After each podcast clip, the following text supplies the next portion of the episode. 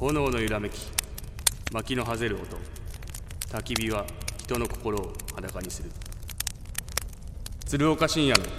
焚き火トーク平日の昼間からおじさん2人が何やらボソボソ赤裸々トーク焚き火に当たって丸裸のつるちゃんふちさん今日はどんな15分になるのでしょうか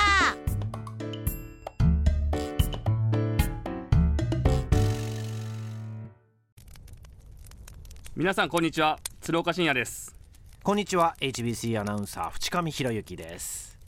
来ましたね今週もこの時間がそうですねはいなんかフチさんとはずーっと会ってる気し ますね合ってる気しますあーなんか別にそんなに昼夜合ってるわけではないですけどもただまあ仕事はそうですねこの焚き火トーク以外にも最近、あのね金曜深夜深夜にありにます放送する「ブラボーファイターズ」もね、一緒になったりしてねそうなんですまだ野球の実況解説ね一緒にやってないですねそうですねうんうんまだあうんの呼吸っていうところまで行ってないんですけどもねはいはい、なんかお互い見合いなが ら、ね、様子を見ながらのトークなんですけど全然焚き火に当たりながら喋ってなんか絆が深まってる感じが一切ないっていうね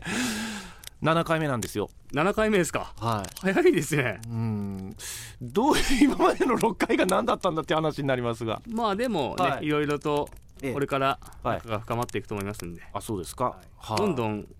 僕が引き出さないといけないですね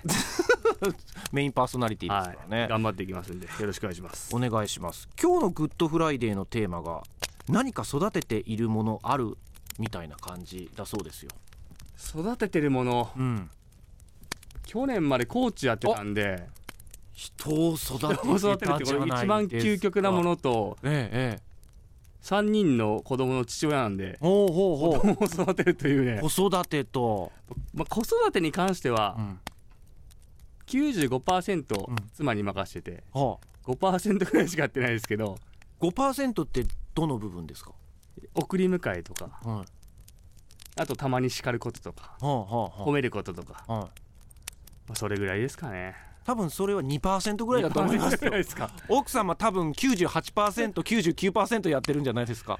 なんか子育てやってるって言えないですよね、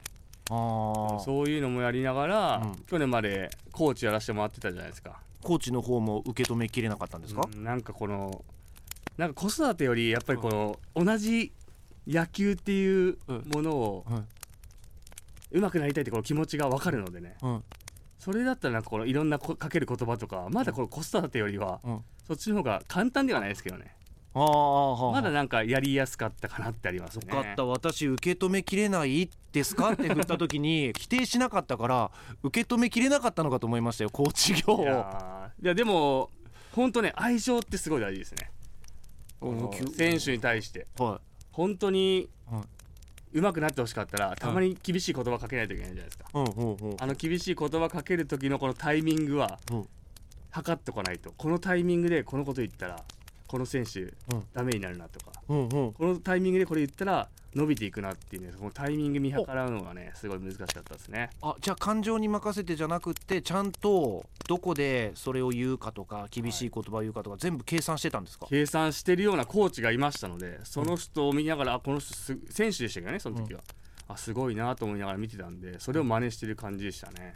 ほーはい、それはどの方なんですか2人いるんですけど、はい今オリックス・バファローズでうん監督されてる方と、おう元、中島さんまあ、名前までは言わないですけどいや言ってるよいやもうオリックス・バファローズで監督って言ったらもう名前言ってるのと同じじゃなでいあですかとは侍ジャパンのピッチングコーチあ吉井さん名前までは言わないいやだから わかるでしょしかもいい話なんだから名前隠さなくてもいいじゃない、もうだから絶妙でしたね本当に本気で怒るタイミングとうん、本当にミスしても怒らないタイミングがあったんでそういうのはをずっと生で近くで見てたんで、うんうんコーチになったらそういうタイミングで声かけようとかね、うんうんそういうのが先生を育てることなのかなと思いながらうんうんうんやってましたけどああそれ選手に伝わってたんですか僕が言ったの多分伝わってるか分かんない ですよ伝わってなかった選手がだって感じることじゃないですかなるほど、ですおう僕が「あ伝わったわ」とかまあ分かんないですそんなのああでも選手からのリアクションであ伝わってたなって感じることもあるわけありますねその次の日からの行動が変わったり取り組みが変わったりねああ実際そのままこう実力も上がってきた選手もいましたんでねそれは良かったですねはい全然ね言っても伝わってなかったってなったらね、うんこれだけこっちは考えてるのに何一つ伝わってないってなったらちょっとね、内さんもこれからそうやって人を育てる立場の人間になると思うんですけどね 本当急にはいやっぱ育てるって大変ですね何でもねそういやそうですねなんか不思議な感じ多分頭の中でまとまってますかまとまってます見切り発車で喋ってませんか大丈夫ですか大丈夫ですなんか私対面でずーっと表情を見ながら喋ってるんですけど、はなんか見切り発車で喋ってるようにしか思えないんですけどなんかこのラ大ジ丈オ夫ですかはいねはい結構視聴者さんとかも聞いてくれててあそうですかあいろいろ感想をいただくんですけおどおちゃんと 喋れって言われるんですけどあのや野球の解説よりやっぱラジオの方が難しいですねこうやって喋るのねあー野球のこと喋る方全然いいですねまあそれはねだって本職ですからねはでもテレビでラジオでいろんなマルチに活躍をするんつもりでいらっしゃるので、はい当然こういうところでね、はい切り盛りして話を広げなきゃいけないっていうもと、はいこの焚き火トークは行われてるんですよ。はいわかりました頑張っていきます まあそうこうしてますけどまあ今週もねあのリスナーのた方からたくさんの質問をいただいているのであはいまあそれに答えてあいく感じでいきましょわかりましたう。はい、なんか自然に話を戻したわけですね。はいはい、わかりました。じゃあ東区のラジオネームのアーポンさん。えー、鶴ちゃんは阿部寛さんと福山雅治さんが好きとのことですが好きな女性の芸能人はいないんですかもしくは少年時代に憧れたアイドルとか好きなタイプの女性でもいいですよろしくお願いしますと女性ですか、うん女性はあの白線流し見てました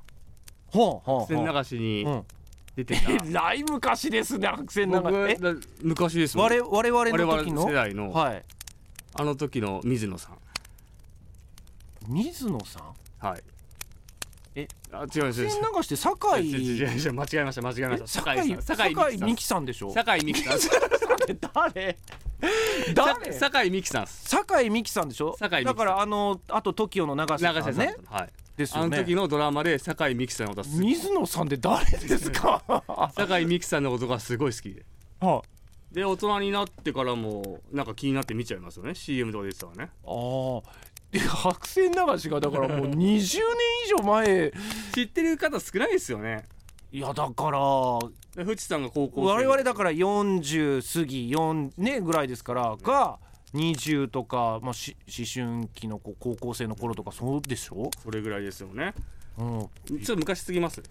まあまああのうん白線流しは昔でしたねであとはあれですね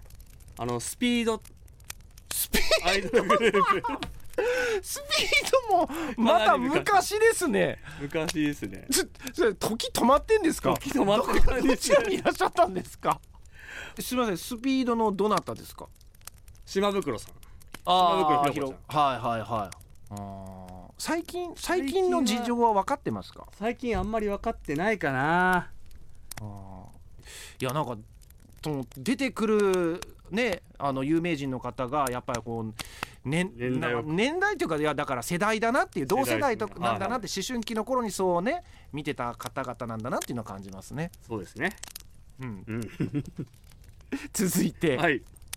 エベツのうんぽこさんは鶴岡さんに質問です解説やコメンテーターのお仕事お疲れ様です食事の内容は変わりましたか普段の運動はインドアでやってみたいことはありますか野球盤とかと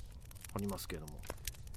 どうですか食事の内容普段の運動インドアでやってみたいこと食事はね食べなくなりましたねやっぱりねお腹空かないですね体動かしてないからね